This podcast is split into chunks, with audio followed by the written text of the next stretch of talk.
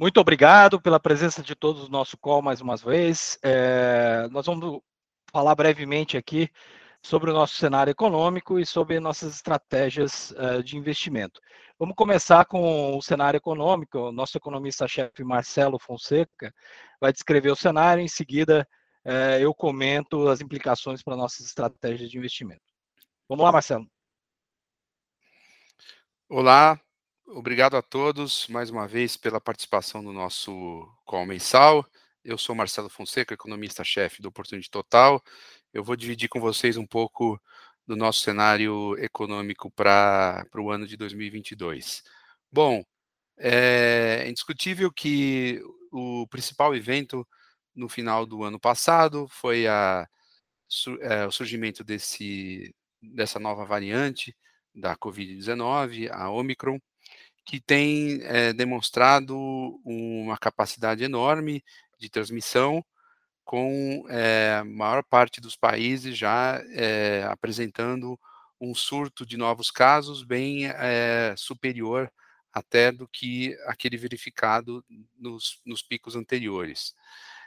isso, obviamente, acendeu um novo alerta das autoridades e dos mercados em relação ao, à dinâmica da, da Covid. Se esperava, até pouco tempo, que nós entraríamos nesse novo ano com um cenário mais é, tranquilo com relação à, à, pandemia. Parece que a pandemia vai continuar conosco por é, mais algum tempo, mas é, o copo meio cheio dessa história é que os, os indícios que nós podemos colher até agora é de que, diferentemente das variantes anteriores, a Omicron ela apresenta um grau de severidade muito mais suave do que, do que essas variantes anteriores. Por exemplo, os dados de óbitos, internações hospitalares ou intubações é, em quase a totalidade dos países continuam registrando é, aumentos bastante é, suaves, se comparados com a forte explosão do número de casos, o que, o que realmente dá indícios à, à ideia de que a Omicron, juntamente com a grande cobertura vacinal, ela, ela, é, ela produz um agravamento muito menor da, das condições é, clínicas da doença. É, dito isso, a se manter essa tendência, a principal implicação é que nós devemos, em breve, caminhar para um cenário em que a Covid, pelo menos no, no, no curto prazo, se transforma em uma doença endêmica e é, a economia, as economias, de forma geral, elas poderiam caminhar para um contexto de normalização da, da vida cotidiana e da atividade econômica, sem grandes interrupções é, do ambiente de negócios. Isso o que, que significa dizer? Significa dizer que é, o ano de 22 ele deve começar com alguma pequena desaceleração na parte principalmente dos serviços que são mais sensíveis ao, à, à mobilidade, é, que vai sofrer alguma restrição por conta desse novo surto da Covid, mas de forma geral, a atividade econômica deve caminhar para um, é, os seus estágios é, finais do processo de é, normalização que nós temos assistido desde meados de 2020. É, ou seja, é um ano de um crescimento econômico ainda bastante robusto à medida que a abertura das economias e também a normalização do, da oferta das cadeias industriais ela transcorra nos próximos meses. Esse é um contexto que, como o Marcos deve, deve comentar há pouco, deve favorecer, é, de uma certa forma, o, os ativos é, de risco, mas é bom lembrar que a gente permanece em um ambiente de, é, de dificuldades, quando a gente leva em consideração o outro lado da moeda dessa recuperação, que é a inflação. A inflação, como todos sabem, ela subiu bastante em todo o mundo desde o início do ano passado, com o, a, o surgimento do, do reflation trade, a forte expansão monetária e fiscal que nós vimos como resposta ao choque da Covid, ela teve o benefício de evitar, como nós sabemos, uma, um quadro de depressão econômica, mas, por outro lado, ela trouxe consequências que são visíveis agora no lado da, da inflação. E agora entramos na fase de lidar com essas consequências. Os bancos centrais fazendo nos últimos meses uma, um pivô, digamos, assim, bastante é, notável no diagnóstico a respeito das causas da inflação. Lembramos que até o mês de agosto, o Federal Reserve, que é o Banco Central norte-americano, ele ainda mantinha um diagnóstico de que a inflação ela tinha causas mais ligadas ao componentes transitórios que decorriam dessas restrições no campo da, dos gargalos da oferta, mas com a percepção de que o mercado de trabalho continua e vem, na verdade, apresentando sinais é, de excessivo aperto, a, os, a, os demais indicadores sobre economia, as vendas no varejo, a produção industrial e o desempenho dos serviços vem é, crescendo de forma bastante robusta, esse diagnóstico mudou para um diagnóstico que é, enfatiza de maneira mais importante aspectos relacionados à, à, demanda, que foi um ponto que nós trouxemos para o debate é, algumas, é, algumas reuniões a, atrás. Com esse diagnóstico, não resta, portanto, outra alternativa aos BCs, em particular ao Federal Reserve, que não seja acelerar a retirada dos excessos de estímulos monetários. Bom, o Fed iniciou o tapering, como nós sabemos, no mês de novembro, é, logo em seguida, na reunião é, de dezembro, a gente viu a aceleração do ritmo do tapering, e agora, recentemente, na ata desta reunião do mês de dezembro, divulgada na semana passada, é, o comitê deixa claro a intenção de começar a subir os juros logo aí no meados do primeiro semestre, possivelmente até no mês de, de março, é, ainda no, no primeiro trimestre do ano. Outro ponto notável é que o comitê agora entende que talvez ele tenha que elevar essa taxa de juros acima de patamares que eles é, antecipavam e o que o mercado até antecipa antecipava até recentemente. E, e também para completar, o Banco Central já demonstra a intenção de começar a reduzir o, o tamanho do balanço é, do seu balanço. Veja que a gente vem ainda em uma trajetória de redução do ritmo de compras e agora há a perspectiva de que o Banco Central comece a não apenas deixar de fazer as compras de, de títulos, mas também reduzir o tamanho desse, desse seu estoque, vendendo os títulos a mercado, uma vez ele tenha começado o ritmo de o, o programa de alta é, de juros. Isso, como nós sabemos, e, e o meu meu colega o Marcos ele vai explicar para vocês, tem implicações importantes é, para o cenário de, de, investimento, tanto para o mundo da, da, da, renda fixa quanto para o mundo de, de ações e principalmente para os mercados emergentes.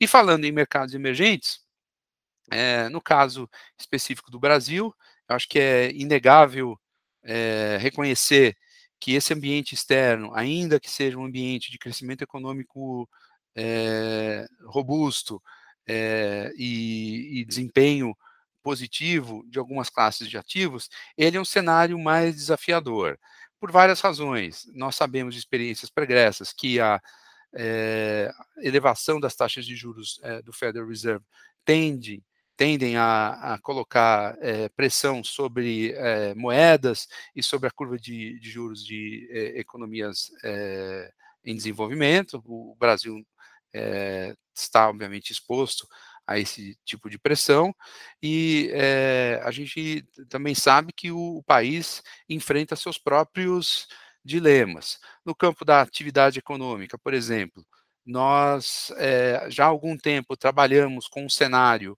de desaceleração bastante aguda é, do, do, crescimento do PIB ao longo desse ano. Inclusive, nós trabalhamos com uma queda de, é, do PIB em torno de meio a um ponto percentual no ano de é, 2022. Nós temos assistido nas últimas semanas que o consenso entre os analistas econômicos ele tem migrado é, consistentemente para uma visão mais pessimista com a atividade econômica. Acho que esse processo deve se estender ao longo das próximas semanas. É, e a inflação continua não dando nenhuma margem de, de respiro. Tivemos é, no início de janeiro a divulgação do IPCA referente ao mês de dezembro, é, nós pudemos notar mais uma vez que não apenas a inflação cheia, né, o, como eles falam, o, o headline, é, ela trouxe um resultado novamente é, com surpresas altistas, mas todo aquele caráter de pressões disseminadas ao longo da, das cadeias dos, dos, dos bens é, industriais, bem como no, no, lado dos serviços, nós continuamos a ver aí pressões bastante fortes em, em diversos itens, é, puxando, por exemplo, os núcleos de inflação, mais uma vez, acima das expectativas de, de mercado. Esse é um cenário que continua é, trazendo um desafio bastante grande para o Banco Central. O Banco Central fez recentemente uma inflexão importante na abordagem é, quanto ao, ao problema da, da, inflação, deixou bastante claro na sua última reunião de que irá fazer o que for necessário e até que a inflação mostre sinais de acomodação, elevando os juros para o patamar que, é, que for é, necessário. Isso, obviamente, coloca mais pressão sobre o crescimento econômico, daí a nossa perspectiva bastante pessimista para o crescimento do PIB em 22, de forma que é, a Selic não deve parar de subir enquanto a inflação não é, sinais de arrefecimento. O que, que isso significa? Nós aqui no Opportunity Total trabalhamos com uma taxa terminal para Selic em torno dos 12% é, ao ano.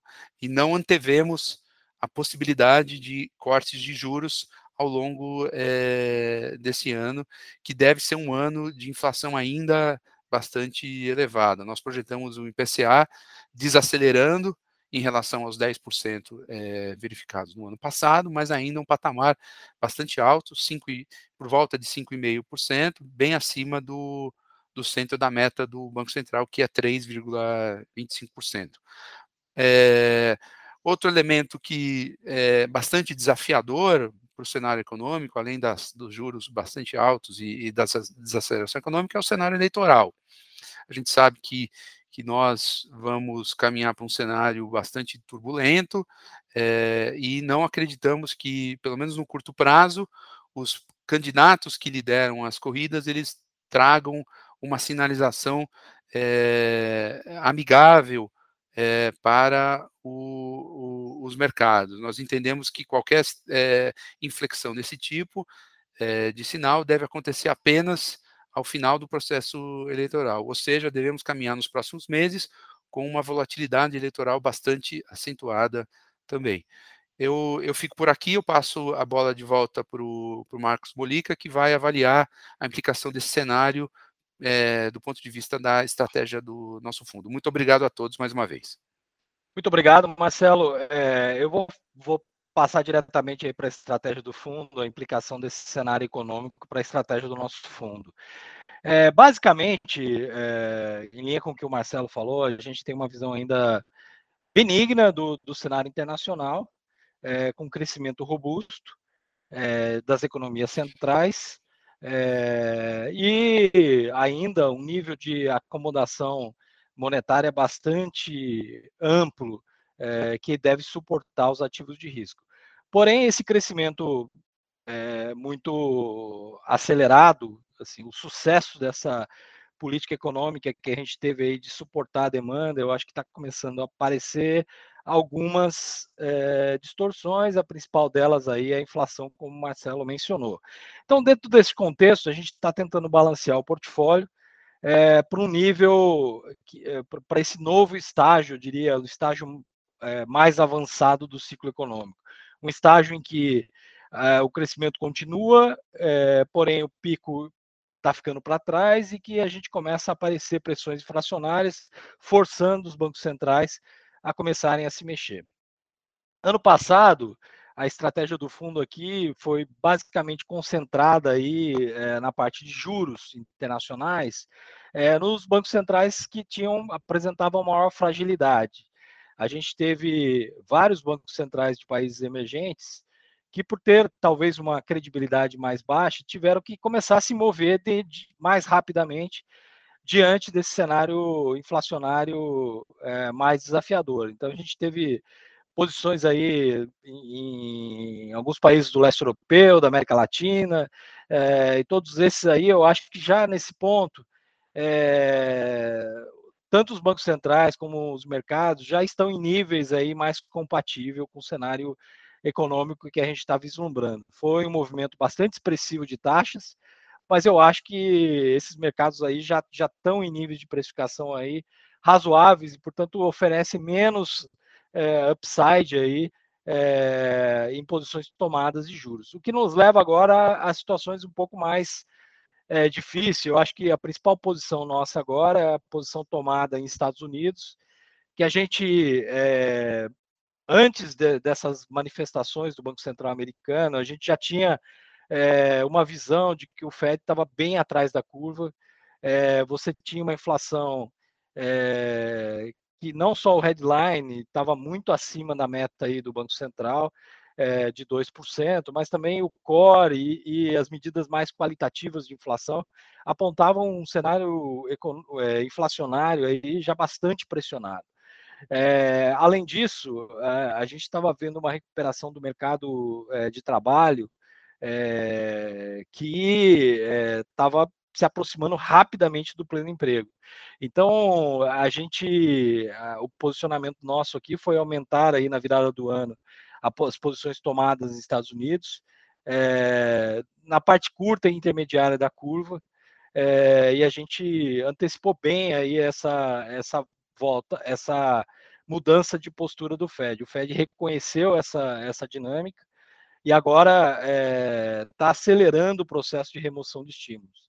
Acho que o Fed já vai começar a subir juros agora em março e provavelmente a discussão do balanço também vai ser, vai ser antecipada e a gente vai começar a ver algum redução, alguma redução do balanço aí já a partir de meados do ano. Então, com isso, já teve uma resposta bastante expressiva aí da, da curva de juros americana aí desde a virada do ano, mas a gente acha que é, o movimento ainda pode ser maior. Agora, a discussão principal vai ser em relação à taxa terminal de juros. É, eu acho que as primeiras altas aí o mercado já precificou bem. Eu acho que agora a discussão é se o Fed não vai ter que levar essa taxa para um nível mais restritivo do que do que está antecipado nos mercados. Eu acho que isso é, é, é cria assimetrias, principalmente aí é, na parte intermediária da curva de juros, entre 5 e 7 anos. Eu acho que ainda está é, tá num nível de taxa muito baixo, o 10 anos está perto de abaixo de 1,80. É, a gente está vendo uma taxa terminal aí perto de 2, então está mostrando aí um, um risk premium, um term premium é, negativos. É, então acho que tem muito para recuperar se essa recuperação aí é, continuar no ritmo que a gente está enxergando. Então, é, o posicionamento aí, eu acho que uma mudança em relação ao nosso último call foi um aumento é, significativo aí das posições tomadas nos Estados Unidos. Ao mesmo tempo, a gente acha que a bolsa americana é, continua positiva, pelo, tempo, continua com um cenário benigno, principalmente por esse crescimento ainda bastante robusto, com consumo sólido. a gente só acha que tem que tomar um pouco de cuidado agora é, com a alocação setorial aí dentro dessa, de, desse cenário positivo da bolsa. Acho que setores de growth, de crescimento, né, que tem, são mais sensíveis a esse aumento de taxa de juros, a gente vai tentar evitar, é, ficando aí ainda com posições mais é, é, positivas em setores aí cíclicos da economia americana. então, e a gente continua ainda com um cenário positivo aí, é, ainda é, positivo em outros mercados, principalmente Europa. Eu acho que quando arrefecer é, essa dúvida aí sobre o impacto do Omicron aí na, na, abertura econômica, eu acho que Europa continua ainda sendo também é, um mercado interessante de bolsas aí para a gente ter posições no fundo. Temos ainda pequenas posições aí é, tomadas ainda, que já vêm sendo é, reduzidas substancialmente aí em México e Polônia. A gente ainda acha que o ciclo ainda não chegou no fim, mas, como eu disse, já está bem precificado. Em relação ao dólar, esse cenário, a gente acredita que é um cenário é, de dólar forte, e a gente, na moeda, eu acho que o trade eu acho que é um pouco mais tático. A gente gosta de posições long dólar contra o euro, é, contra é, o ien é, e contra alguns países emergentes selecionados, dentre eles o, o Brasil. Entrando aí no cenário de Brasil, acho que o Marcelo colocou bem, o cenário ainda bem desafiador, apesar dos preços já estarem bastante amassados, na nossa, nossa opinião, na bolsa, bastante prêmio é, na curva de juros, o dólar também é um nível bem depreciado. Eu acho que é, o cenário econômico não é animador. É, acho que a gente tem um cenário, como o Marcelo descreveu, de crescimento baixo ano que vem e uma, uma permanência dos juros, uma persistência é, desses juros elevados por um longo período. Acho que o processo inflacionário ele está muito disseminado, está é, num nível alto, espalhado em vários setores. Eu acho que a política monetária vai precisar é, se manter no patamar restritivo por um período mais prolongado, é, para trazer de volta aí a inflação é, para as metas do Banco Central. Ela já está acima da meta, a gente está projetando para esse ano, o ano que vem já começa a ser um ano mais, mais desafiador também, então eu acho que a política monetária não vai ter refresco tão cedo.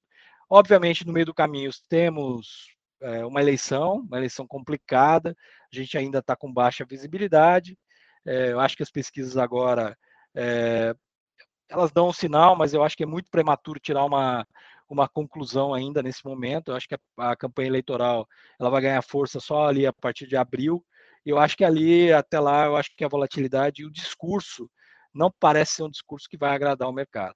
É, com ameaças aí a, a, dos dois lados é, que estão na frente nas pesquisas ameaças ao acabouço fiscal é, e uma discussão aí bastante é, inclinada ou com tons populistas. Então, eu acho que é, não é um, um, ambiente econômico nem político favoráveis para os mercados. Com isso, a gente tem posições bem reduzidas aí em Brasil. na bolsa, a gente mantém posições mais focadas aí no setor de commodities, tentando evitar os setores mais cíclicos aí da bolsa é, e mais ligados à economia doméstica. É, não temos posições no momento em juros é, e no dólar a gente tem uma postura tática, tá? eu acho que é, é, temos que aproveitar aí os movimentos, mas a gente mantém um viés é, negativo. Eu acho que pode ser em momentos aí se aproximando da eleição, a gente tem ainda um renovado estresse aí no câmbio. Então, eu acho que o Brasil, é, a nosso viés geral, é um viés negativo, é, mas é, com posições é, bastante reduzidas no momento.